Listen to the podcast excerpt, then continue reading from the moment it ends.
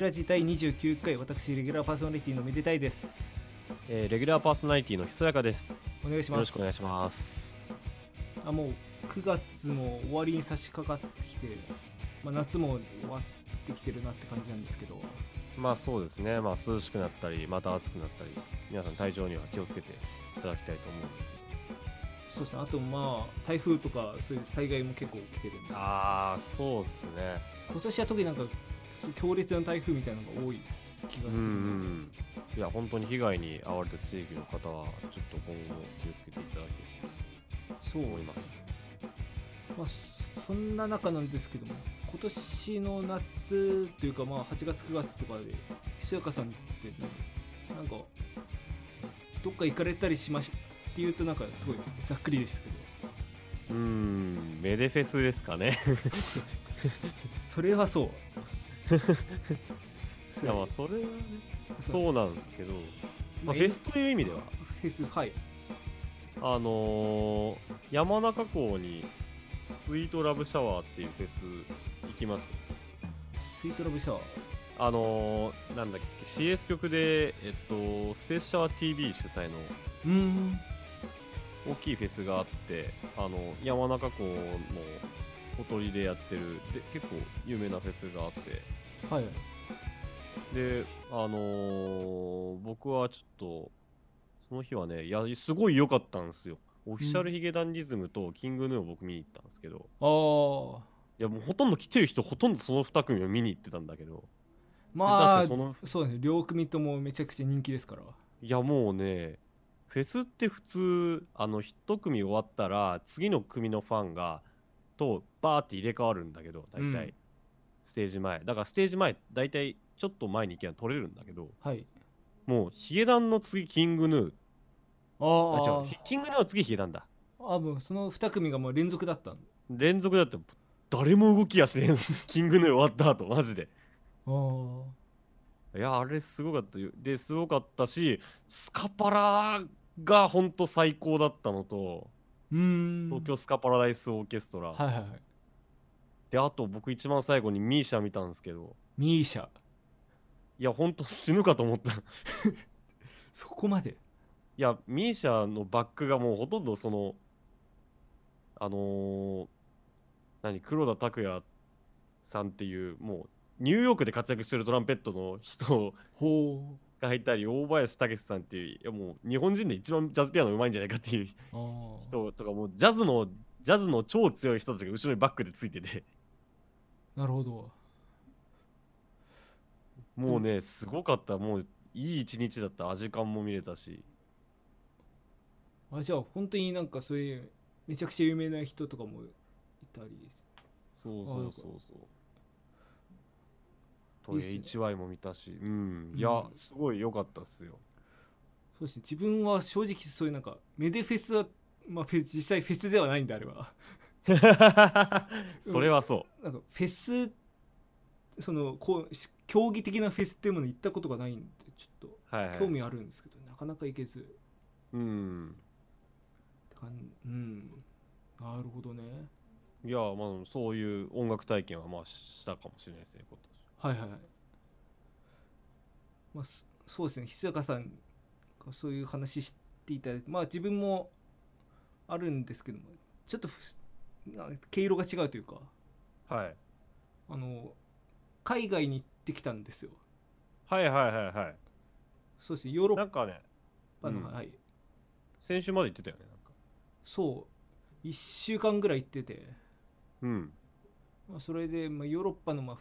オランダとかフランスとかあとチェコとあとオーストリアうんに行ってきたんですけど何泊ぐらいしてたのえー、7泊9日とかかああ、な7泊とか9日10日うん、わかんないけど、まあ、向こうで7泊ぐらいですねうんうんうんできまして、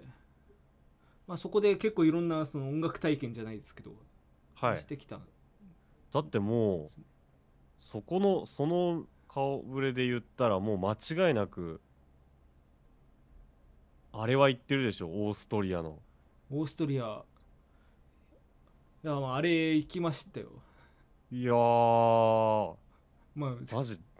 別になんか変な小ボケもかまさず言いま すけどウィーンフィルウィーンフいィルあ聞きに行ったんやーですよいやーウィーンフィルマジで見たいね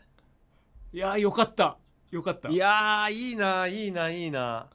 あの正直自分はあの恥ずかしながら日本でもあんまりプロオケって聞きに行かないんすようん、今までも23回ぐらい行ったかなうん、でも読み特に教行っガイタレ的なやつも言ってない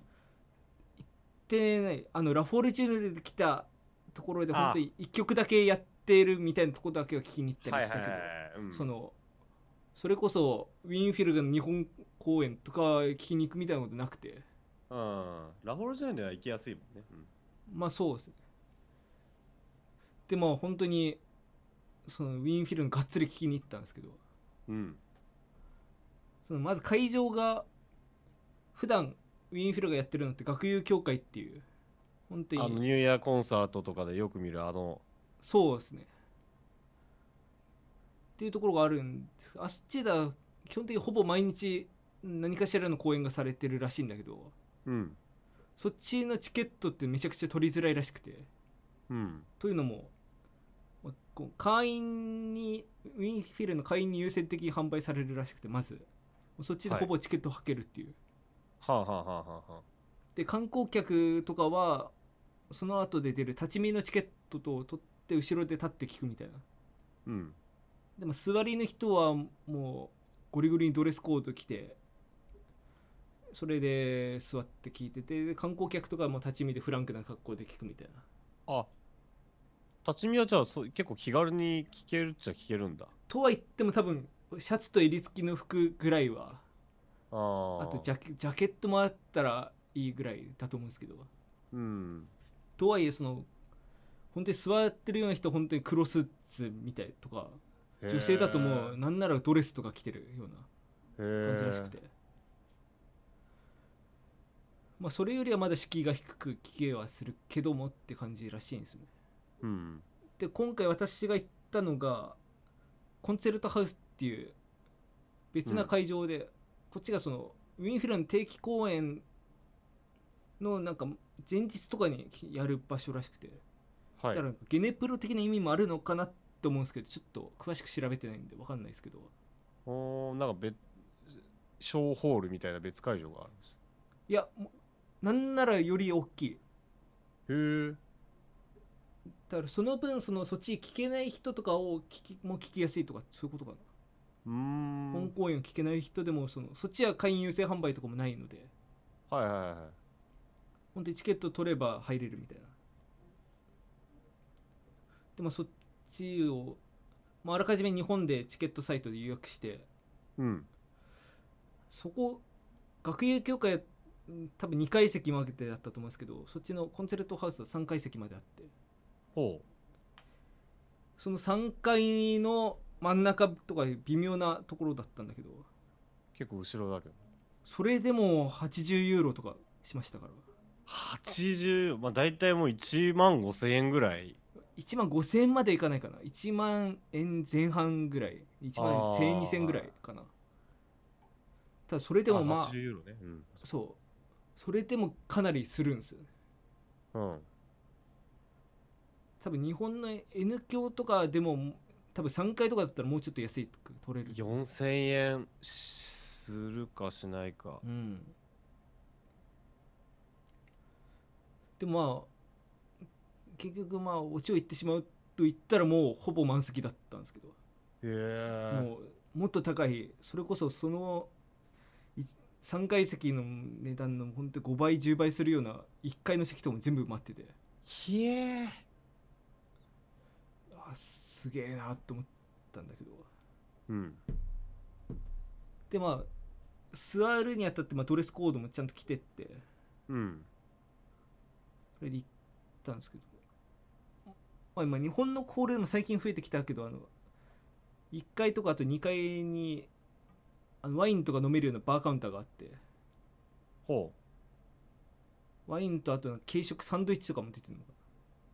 ほうほうほうほでまあそこでまあしそのオーストリア紳士たちは紳士淑女たちはそこで開演前にこうシャンパンでも飲みながら談笑してそれで余霊が鳴ったらこう戻ってくっていうあへえもうタキシード着たようなこの高齢のご婦人方とかが結構そこでいらっしゃってへえめちゃめちゃ高貴な趣味だな すごいなだからドレスコード、まあ、日本でもそんななんか日本は逆にその格式高いって言われてるけどそうでもないですよっていう感じで行こうとしてるじゃないですか、うんそのちゃんとした服とか着なきゃなんないと思われてますけど実はこう私服で着てる方も大勢いらっしゃいますよっていう、うん向こうも逆に多分そこの行ったやつはそうでもないけど例えばオペラとか聴きに行くんなら本当に多分タキシード以上じゃないと多分門前払い食らうんじゃないかええオペラとかそれこそ舞踏会とかはもうドレスコード厳密に決められてるからはあはあはあはあたらもう向こうはもうす行くこと自体が多分ステータスなんですようーんなるほどねだからもうそれすタキシード着てちゃんと決めて行ってシャンパン飲んでそれで演目を見るっていうのが本当にそれ自体が趣味というかはあだから日本とそこの考え方が違うというかやっぱり文化の根付き方の歴史の違いでもあると思うんだけどうんうんでも私もその周りの諸先輩方に見れ見習ってワインを飲んではいでパンフレットもらおうとしたら3ユーロだって言われてほう パンフレット金取るのかと思ってまあ、結局その時あの現金持ってなくて買えずにはいそれでまあ3階の席座ったんですけど演目がえシベリウスのシンフォニー4番とシベヨンマーラーの4番マラヨンだったんですよマラヨン めちゃくちゃ熱くないですか、珍しいな日本で多分そんな演目やったら雨オケだったら多分100人来るか来ないかだと思う正直それかもういや確かに逆張りオタクがこぞってくるかこぞってねなんだけど向こう本当にそのそういうもういつも来てますぜっていうような人ももう全員大勢いらっしゃってあとはあ自分みたいに観光客みたいな人も結構いたりへえただもうそれはもうなんか正直曲目じゃなくてウィンフィル聴きに来てるってことだと思うんだけどあーまあどっちにしてもこの曲目でこんだけ人集められるのもすごいなって思ったりしてえすごいなシベシベヨンマラヨンまあ正直シベヨンなんかめちゃくちゃ暗い曲なんですよなんかはい四楽章のちょっとぐらいしか盛り上がんないようなああともうずっと暗い音ですよ最後も沈むように終わるような曲なんだけどでもマラヨンもいい曲であるけど、まあ、マーラの中だとあんまりそのし人気順でいくともしかしたら上じゃないかもしれないような曲ですよねそうだね少なくとも僕は聞いたことがないめちゃくちゃあの鈴鈴の音とあと木管のタラッタラッタラッタラってやつがすごい運命のテーマみたいに何回も出てきたりとかうんあとマラゴの最初のトランペットが出てきたりとかうんめちゃくちゃ熱い曲ではあるんだけどはいはいはいただ それに気づくまでの知名度がないっていうような曲かないやーでもあの失礼な話なんだけどはいあの初めてなんか音源よりうめえと思っちゃったんですねえそのえ今までそのさいろんなプロを聞き何何回かプロを聞いたとかって言言いながら言うの大変失礼な話なんだけど ええライブであれはすごいよマジでええもう生でのあれでやられちゃったわけだもうなんかすすごいし素人的な話からいくとうんなんで弦の音が本当に一本に聞こえるんですいやあーあそうだよねほんとさうまいオケって僕もはい日本でコンセルトヘボを見に行ったことあるああそうでマジでうまいオケってさうんそれ一個で一人の奏者というか一つの生き物みたいにそ聞こえるよねでもそれを初めて体験してだから本当に、うんなんか弦の風雅みたいななんかこううんものすごい刻みながら盛り上がっていくみたいなとこあったんだけどその刻みがもう全部ひ一つの音として聞こえるというかうんわかるわかるわかうんるいやーめちゃくちゃうまいなと思っいやてーそれを現地でうんホールもいいでしょだってわからないけどホルンまあその大昔に建てられてるの歴史ある建物だから決してそあのーなんかお音響学的に優れてるとかってわけじゃないんだろうけどその3階の真ん中みたいな微妙な席でももうそのマライオンの一番盛り上がるとことかもかん鳥肌立つぐらいもうバーンって入ってきてはあいいねそうだからもうホールとかの相乗効果とか関係なしにもううまいから聞かせ聞かされてるみたいなすごいえー、マジで一回来てえないやマジそのあれは本当に特に現地で体験してもらいたいですよねその日本公演もいいけどどその雰囲気込みで素晴らしいいやーすいいねそうだからそうあとこれあれなんだけどこう終わったとか観客とかももうちゃんと拍手待ちもしてるしあーいいね民度高い ね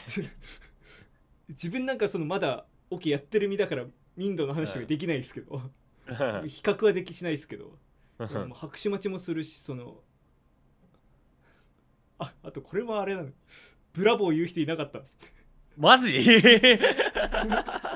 もう日本なんか我先に我先にそこまで私言わないですけどねもうお客様神様だと思ってるから言わないです比較はしないですけど あ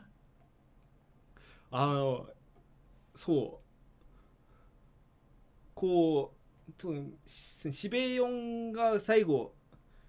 こう消えるように終わるからこううん指揮者がこう手上げたままこう固まってってだんだん下ろすっていう時にうんずっとシーンとしてて誰一人小言も話さずいやーいいなしびれんねもう本当に多分あのホールだけでも1000人以上入ってたのでもう本当にもうそこで緊張感張り詰めたまんまやってもう下ろした瞬間にこうバーッと割れるばかりの拍手いやーいいなであともう本当に日本と同じ感じで一旦指揮者はけて戻ってきてこう奏者立たせてみたいにやるんだけど、ーもうそんの時ももう奏者立つたびにもうバーって拍手になりはやなって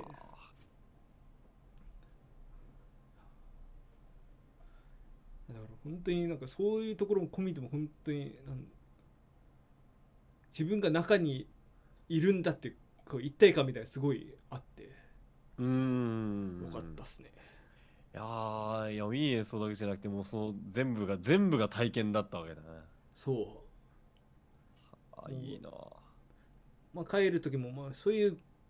なんか多分現地の方でも普通になんか向こうの路面電車みたいな感じに乗って帰るんだけどうんもう路面電車タキシード着た人たちがもう本当になんかパンフレット見ながらもうニコニコ帰ってはだから本当にこれを楽しみに来て本当に楽しかったって言って帰ってるんだなっていういいやーいやーいいっすねやよかったわいやめちゃめちゃ羨ましい僕もうウィーンウィーンのウィーンフィルかニューヨークのジャズかはもうマジでどっちか絶対行きたいともずっと思ってるんだけど遠くて いや遠い遠いはマジでそうああフライトだけで14時間以上うわーあの台湾でトランジットして行ったんですけど直行便じゃなくて台湾までで5時間で台湾からで14時間だからまあ本当丸1日ぐらいかかったえー、すあそっかトランジットしてもそんなかかるのかだかあらそっかでマジで行き帰りは超しんどかったけどもあれだけでも行く価値はあると思いますよは時間さえ取れるればはいいやいいっすねいやめちゃくちゃいいあとまあ音楽の話じゃなくなるけどウィーンの街並み自体もめちゃくちゃいいしね、ああほんとそう本当にこれヨーロッパのどの国でもそうだったんだけど本当に街の一番栄えてるところのど真ん中に普通に歴史ある教会とか建ってたりして、はいはいはいはいほんで多分日曜礼拝とか普通に使ってらっしゃると思うんだけどうんあとウィーンはそうでもないけど他に行ったアムステルダムとかパリオランダのうんとかだと本当に昔ながらの建物をそのまま使って中に会社が入ってたりとかへえだからそういう建物を見ながらそういう音楽聴いてみてめちゃくちゃああなんか本当に外国来た感があるというか、へえうん、また音楽関係なくなっちゃうけど飯どうだった飯良かったあ基本外れなかったねええその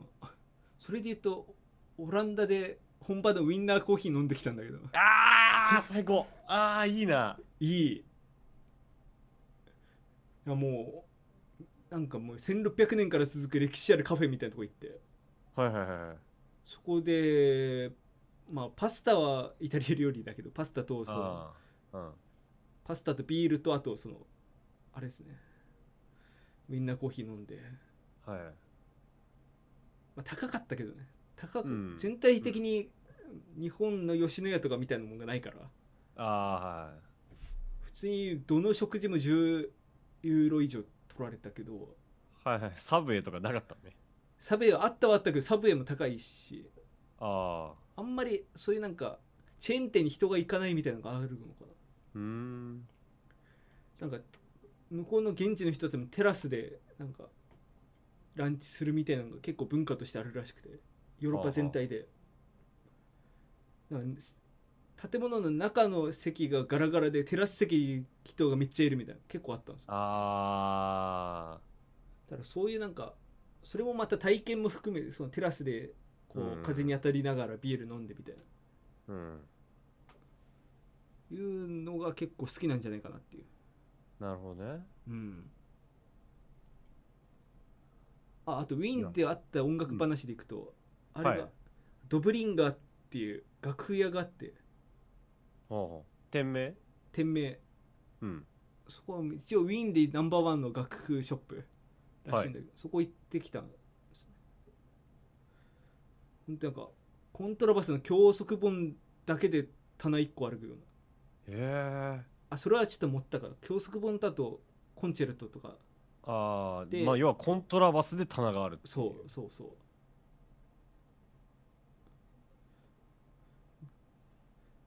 だからもまうず楽譜、楽譜ショップが有名になる時点ですごいね。その日本だとまあヤマハとかだろうけどまあああ、銀座のヤマハとか。そういうあと山の楽器とかただうなんか、それまあそれ目当てに行くってことはなかなかないと思うんだけどそのないですね。その楽譜探しに行くとかあってもうんそこを結構観光客もまあち何人かいたりして うん。でも自分もせっかくだからと思ってなんか現代音楽の楽コンチェルト買ってあとそのドブリンガーという店店舗オリジナルのなんあの5000譜ノートとか売ってたかあらあ。ほうほうほうほええやんと思って買ったりう。いいね、いいね。そのネットだとなんかその楽譜やなんか日本の品揃えとあんまり変わんないですとか書いてあったりもしたんだけどうん。だから少なくともそういうなんかコントラバスとかそういうなん楽器単体の楽譜みたいなんだと結構日本のそのヤマハとかで充実してたと思いますねへえ。そう、まあ、ぜひウィンにお立ち寄りの際ウィンフィルドそこ行っていただきたいんです地けど的には近いんもう街のど真ん中はあはあはあ。しもう完全しその楽器屋がもう周りがその有名なしブランドやシャネルとかロレックスとかみたいなところがある通りにあるうーん。のとコンツェルトハウス自体は路面電車トラムっていう路面電車で一駅二駅かな、はいはいはい、まあ歩きでも行けるぐらいの距離は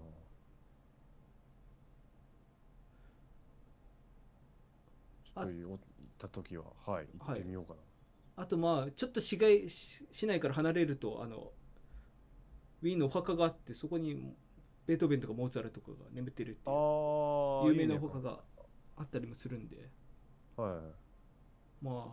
あ音楽の聖地と言われるだけのことはあるなっていううーん感じでしたね、あいいっすねうんっ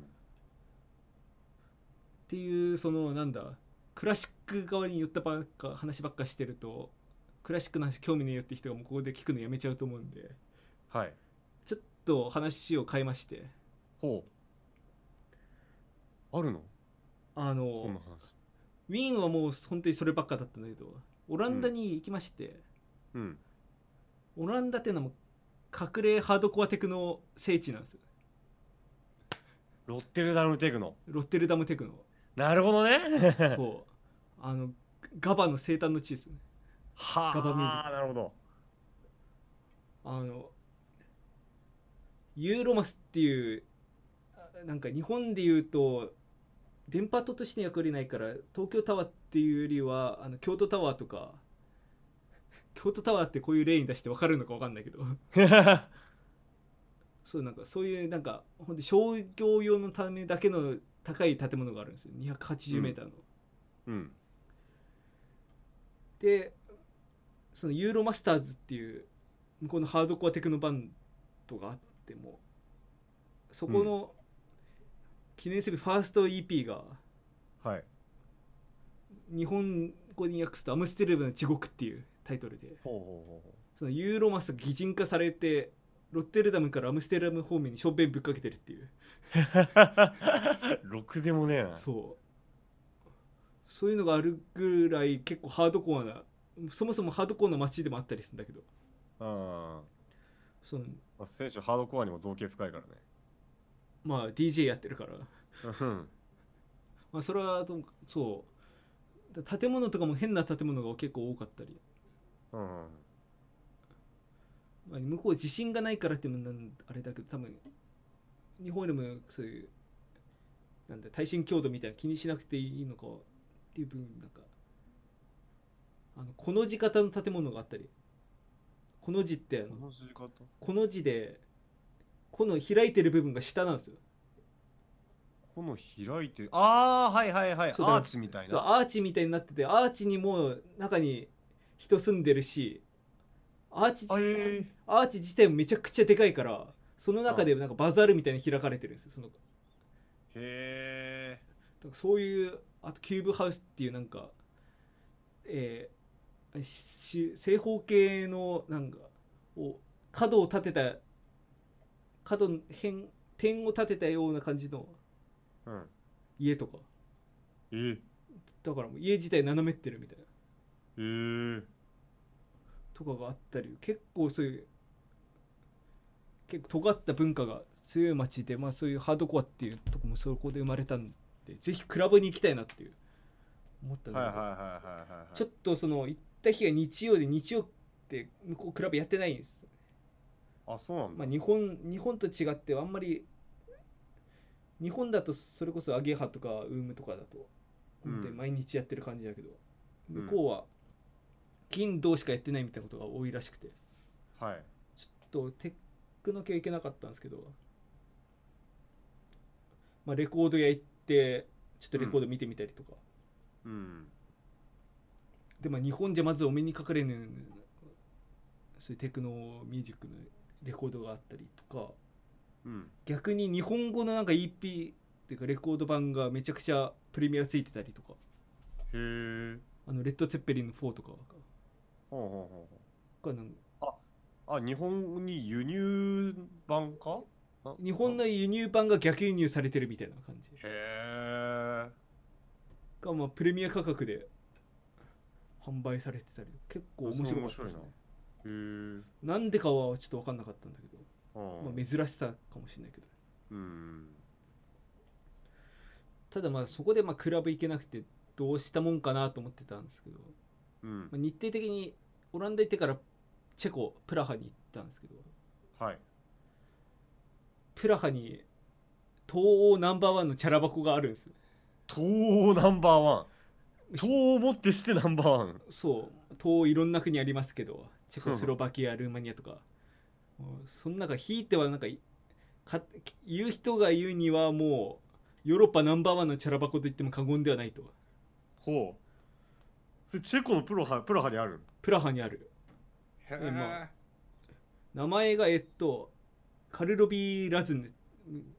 読み方合ってるか分かんないけどそういう箱があってうん見た見建物の見た目はあのプラハの伝統的な感じなんだけど、うん中が地下1階から4階まで全部別々のダンスフロアでえそれぞれなんかラジオヒッツってなんか最近の人気曲だけかけるフロアとかえはいテクはいはいノテクノフロアオールドフミュージックフロアあヒップホップフロアみたいな感じで分かれてああいいねへえあちゃんとしてるんでまあプラハの若者がこぞっていくらしいんですけどへえただまあ言ったけどなんかやっぱりチャラ箱東欧ナンバーワンチャラ箱と言われるだけのことはあるというかはもういるのが向こう多分お酒とか飲めるのは16歳以上なのああそうなんだだからもうティーンエイジャーがめちゃくちゃいてはあもう曲曲はもう多分本当に流れてるだけで DJ ともいいんだけども別につなぎでフロア沸かせるとかただ人気曲流してるって感じでは知ってる曲が聞こえてきたらもうそっちのフロアに走っていって男女で踊るみたいな、あはあなるほどねまあだからその音楽を楽しむっていうよりはやっぱりそれもその空間を楽しむっていう感じだったんだけどうんただひ一つ特筆すべきははい DJ ロボがいたんですよ DJ ロボロボロボそのテクノフロアにうんロボがいたんですよはああのえそれはもうひと人型のいやあのなんて言うんだあの例えるのロボットアーム的なそうあの実自動車とかを組み立てるようなアームあるねあれが一本こう立っててその前にターンテーブルとミキサーが並んでるみたいなえそれでこう CD 掲げながらこうインサートしてそれでつまみええ回してみたいな、 えで曲の盛り上がる時にはこうアームが手振るみたいに「ほいほいほい」ってやってる えー、面白い。なんだけどいや面白いと思ってこう動画撮ってたんですよ、うん。動画撮ってると気づいちゃったんだけどうん。つまみこうグーって回してる時にうん。つまみから若干浮いてたんですあれあれこれあらあとんでもないもん撮っちゃったかなと思ってこれ多分ここで場で流したら私もしか消されるかもしれないんだけど多分 CD インサートしてたりはマジなんだけどつまみ回してるのは違うしなんならかかってる曲も怪しいなと思って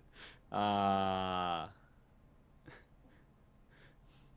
まあともかく別に向こうのティーンエイジはそんななんか野暮というかそんな無粋なこと言わないですから流れてる音楽でわーって寄ってきて、ー。もうビール片手に踊って知ってる曲終わったらバーッと別のフロア行って、はい。また踊るみたいななるほどね。でも基本的にそういう若い人たちだけでたまにいる年取った人は自分みたいになんかああこういう感じなんだみたいなうん。もう一番端の方で酒だけ飲んでるような人とかうん。あと本当に一人二人だけティーンエイジャーと一緒に踊ってる人いたけど あ、おじさんで。おじさ んでおじさんは基本的になんかちょっと場違いだなって感じでこう端の方にいたりとかああとはなんかす座り席で座ってたりとかあ。うん。結構広い。フロア自体はちょっと狭いあ日本のそのアゲハとかを思い浮かべられるともっと狭いと思うけど、あ。そのうん。分もう人が密集してああ、なるほどね狭いところにもう固まっているみたいな感じあーそのそれもそこはまあ文化の違いではないむしろそれ日本のチャラ箱に近いような感じかもしれないけどそのうん集まってその、まあ、曲も聴かずに踊るっていうとすごいバカにした感じ出ちゃうけどでもなんかヨーロッパでそういう体験はなんかちょっと面白 い。そう多分ヨーロッパ初手で行かないような場所だと思うんだけどあるって聞いたからもう行くしかないやんと思ってそう確かにねまあ、そこも結局なんかそういう最近のヒットチャートとかばっかりかかってたからハードコア体験はできなかったんでハードコアテクノあ体験あまあ、それは本当に次行った時かなっていう感じ2手目で行くとこじゃねえんだよないやしでも本当にそこだけが悔やまれるんですよ今回の旅行うで、んでまあそうかクラブミュージック的観点では全く見てなかったなあとは、まあ、行くとしたらパリパリというかフランスにもフレンチコアっていう最近はや最近というかちょっと前に流行ったうんあフランス系ハードコアテクノみたいなのも出てきたりとかへえドイツのベルリンなんかもスピードコアってめちゃくちゃ速いハードコアテクノのなんか有名な人が結構出てたりとかうんそういうのもあるからまあ本当にそれだけを巡る旅みたいなのもしてもいいのかなと思ったりなるほどね一緒に行く人がいいないだろうけどそんな のニッチすぎてへえ、まあじゃあそうウィーンでウィーンでクラシック聴いてでそうオランダないしプラハでそういうクラブ文化と触れ合ってはいあとまあ最後に一つ特筆すべきというかなのは、うんこれヨーロッパ全体この4カ国行って全体なんですけど路上ミュージシャンみたいにめちゃくちゃいるんですようーんなんかこれめちゃくちゃカルチャーショックだったんだけどうん駅のホームとかにも普通にいるんですよホームもう改札入ったホームそうだから改札入ってこうパリの改札からこうホームに降りるまでの地下鉄の通路みたいなところで急に音楽になってきて、うなんかん音楽なんかマンドリン的な曲流れてんなと思ったら本当にミュージシャン路上ミュージシャンがいてそれで弾いてたとか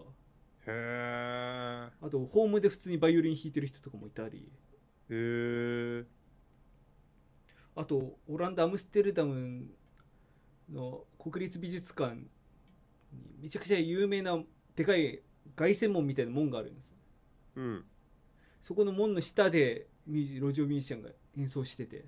うーんとか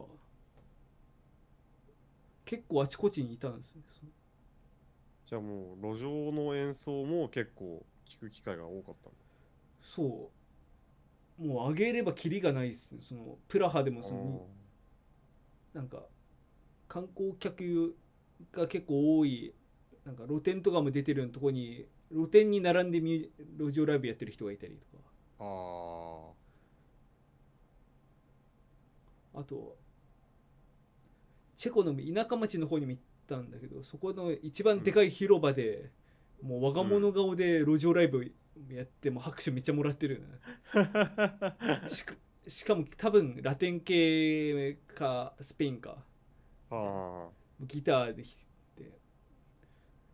もう汗だく汗かきながらこうギター弾き鳴らしてかんでチップもらってってやってるような人うーんじゃあもうありふれた光景という かそうだねだから日本みたいに駅の前で申し訳なさそうにやってるとかじゃなくてあとまあこれもしかしたら違うかもってあんまりいい表現じゃないかもだけど、うん向こうって結構その物乞いの方が結構いるんですよはパリだと本当になんか路上に倒れてて手に紙コップ持ってるみたいな人とかへえだからもう路上にもうバーって倒れてその紙コップでお金めぐんでくださいってことだと思うんだけどあはあとオランダはいなかったけどそのあとウィーンもいなかったかなだから特にフランスとチェコにはいたんですよね結構あはいそういう人がねそうまあ別に倒れてる人だけじゃなくてふなんか多分向こうの言語で「恵んでください」みたいに言ってらっしゃるような方とかもうんで路上ミュージシャンの中には結構服装がき汚いというか方もいたから、もしかしたらそういう一面もあるのかなとも思ったり、ああなるほそどう生き生ねきるためにやってるというか一芸的な感じでねそうまあ一芸ある人はまあそういうのもできるから強いのかなとも思っうんそうねもうそのプラハで路上ミュージック音楽やってるような人もかなりなんかボロボロの楽器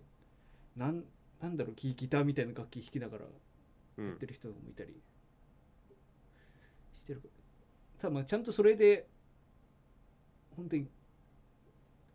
ご婦貴婦人みたいな方がもうチップ恵んであげたりとかもしてたから、まあ、そこもね日本人とも結構あれなのかなとああ感覚が違う日の本でそういうこと人いたら多分避けて通ると思うんだけどうーん多分そういうなんか宗教的な考え方なのかああそういうなんか恵んであげましょうみたいなうん俺らも金に困ったら路上でなんかしてもねいや日本じゃ無理だよ多分無理だからねいやでもそのお金どうこう別にして路上ライブやりたいなと思っちゃったねあれ見てああなるほどなるほど別にそのなんかそういう感じじゃなくて普通になんかうん3人組とかでめっちゃいい曲やってる人とかもいたんですよ、はいはいはいはいそのアムステルダムでなんなんバイオリンとなんかめちゃくちゃでかいバスギターみたいななんかエンドピンついてるバスギターみたいなのと、うんあとキーボードであのビバルディの四季のアレンジ弾いてたんだけどめちゃくちゃ良くて、うん四季もしかも夏の山岳賞と冬やっててまたニッチだとこ有名じゃないところではないやつまあそのはそこで春やらないっていううん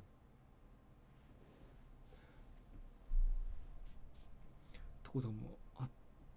それでもう本当にそういうまあ観光地だからってのもあるんだけども見物にも10人20人いてそれでわーって拍手したりとか、あれ見てるとやっぱりやりてえなって思っちゃう、ああ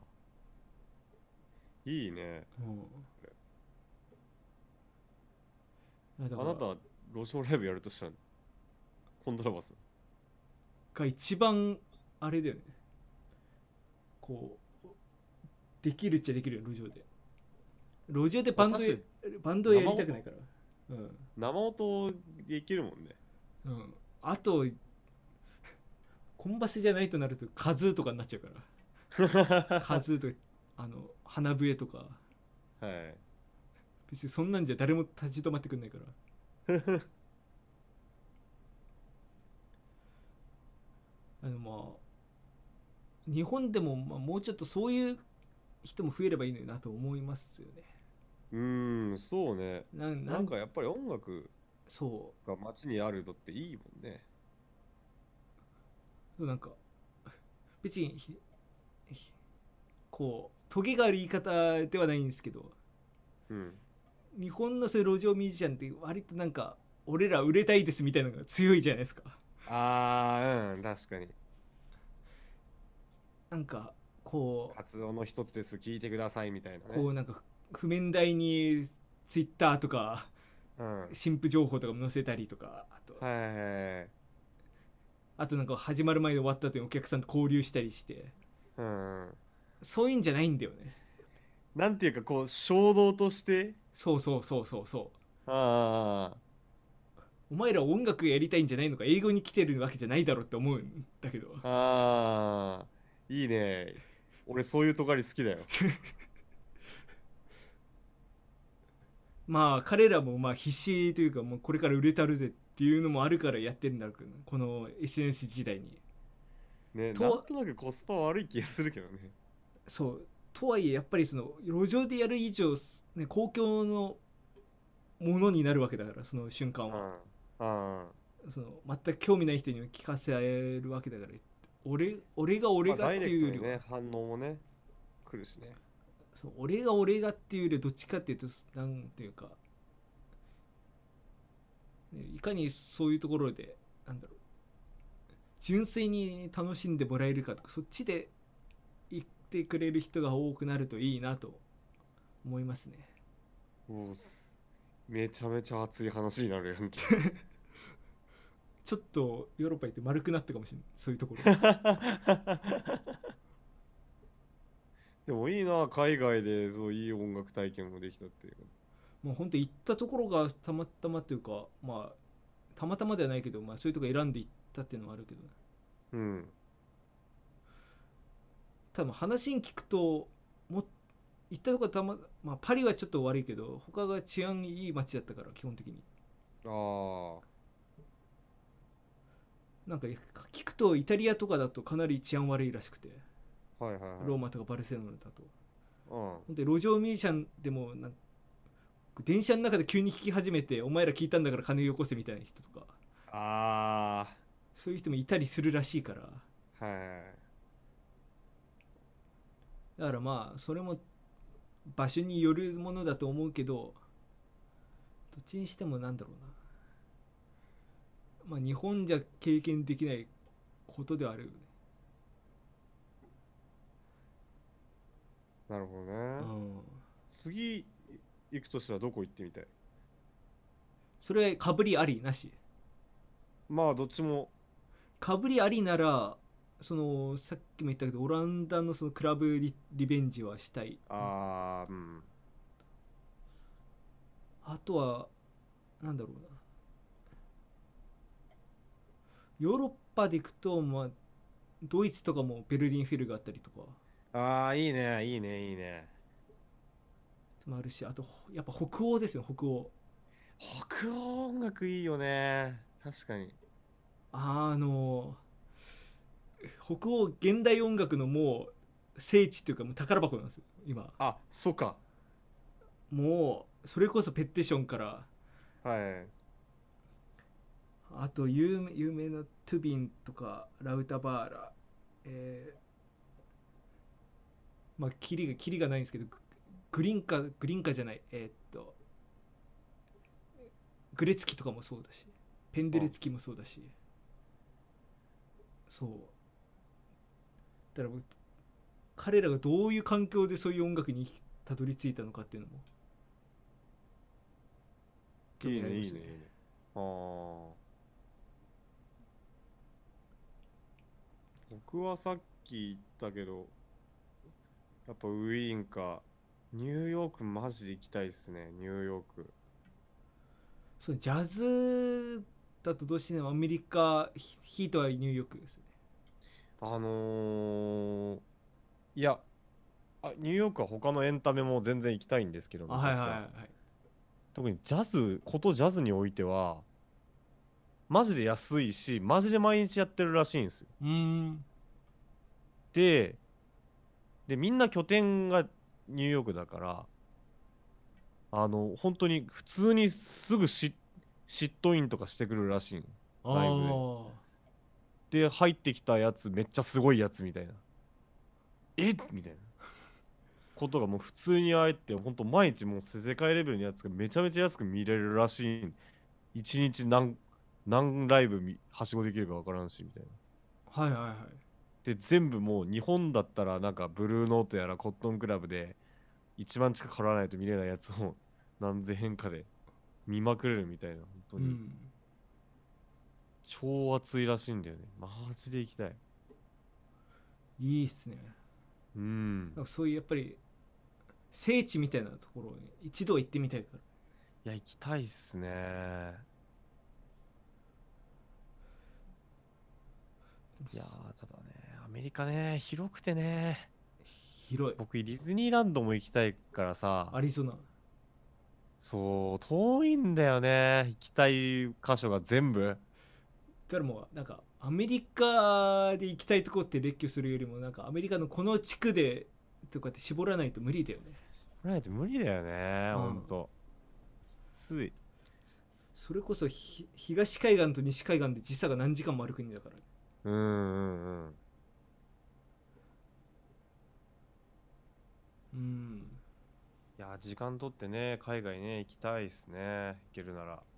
そうですね自分もまあ今回有給めっちゃ使っちゃったからもうしばらく行けないけどうんまあそうですねただや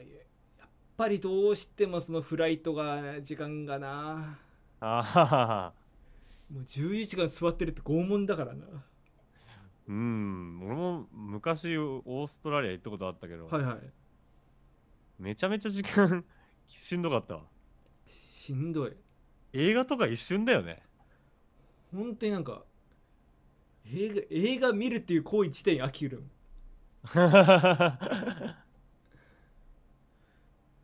かといってなんか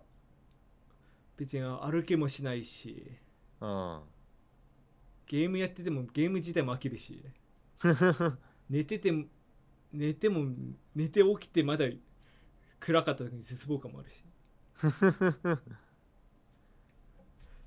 だからあの世の中結構そのそんな社会人にもなって夜行バス乗ってみたいな風潮あるけどうん。もういいいい年なんだから普通に新幹線で行けみたい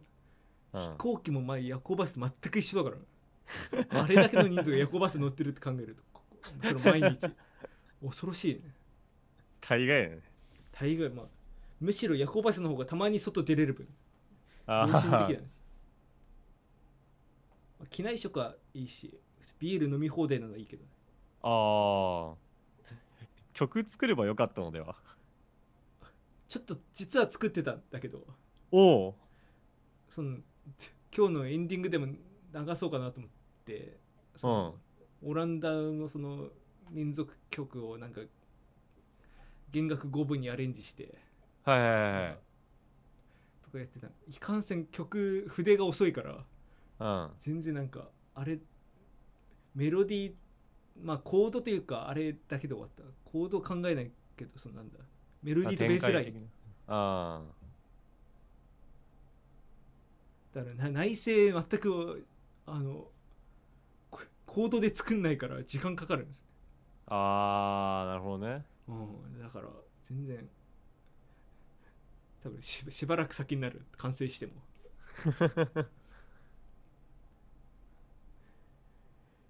まあそうですねだからずっと任天堂スイッチやってたけどあ、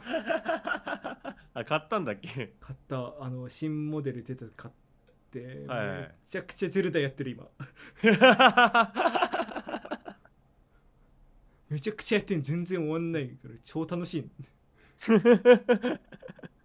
まあ曲作りとかなんか今後メデラジとかの展開とかもゼルダ終わってからっすね、 これは あのー今日の結論、ブルース・オブ・ザ・ワイルドは最高ということで。最高サントラ買ったもう 今無敵だからなっていう感じです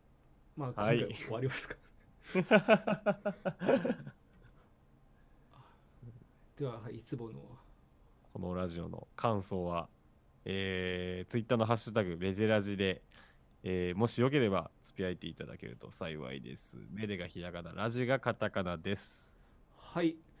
またメールでもご意見、ご感想や、えーご要望などお待ちしております。メールアドレスは、えー3回前から変わりました。えーめでたいアットマーク、メール .lprz.xyz、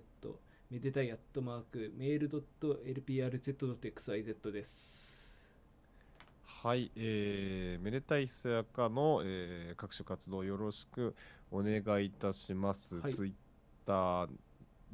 などから、えー情報を追っていただければ、えーいいかと思います。で、ひそやかなんですけども、はい。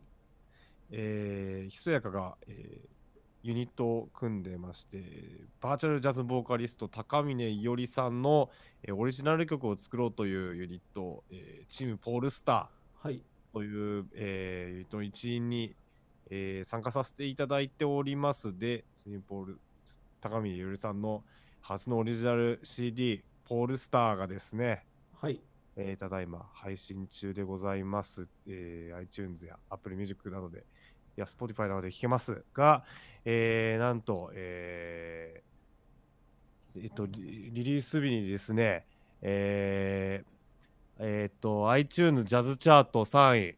えー、Amazon Music ジャズチャートデイリーに、えー取りました。ありがとうございます。素晴らしい。はい、ありがとうございます。はい、あのーまだね、聞いてない方は、ぜひ聞いていただければと思います。わた私はのい、 CD 買いました。はあ、ありがとうございます。はい、い。そんな感じです ね。めでたいの、えー活動、今のところ特に告知するものありません。はい、はい。ではでえー曲ははい、曲曲なんですけど、まあ、今回の話はちょっと関係なくなっちゃうんですけど、はいあの去年の7月8月頃にあのゲストとしても出ていただいたあのコントラバスのえ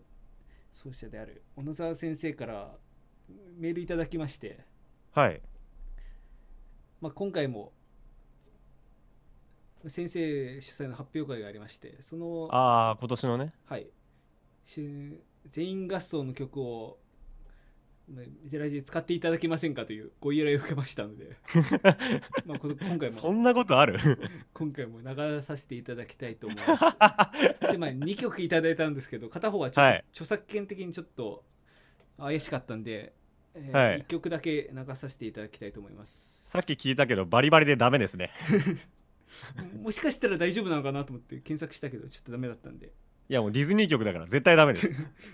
なんで、まあ、もし今お聞きいただいておりましたら、まあ、来は年い以降、ちょっと著作権に配慮した曲を弾いていただけると助かります。はい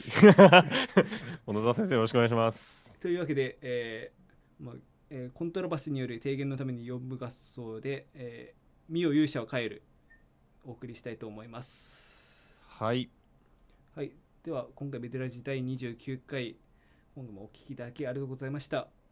えーここまでの相手は私めでたいとえー、ひそやかがお送りしましたありがとうございました。ありがとうございました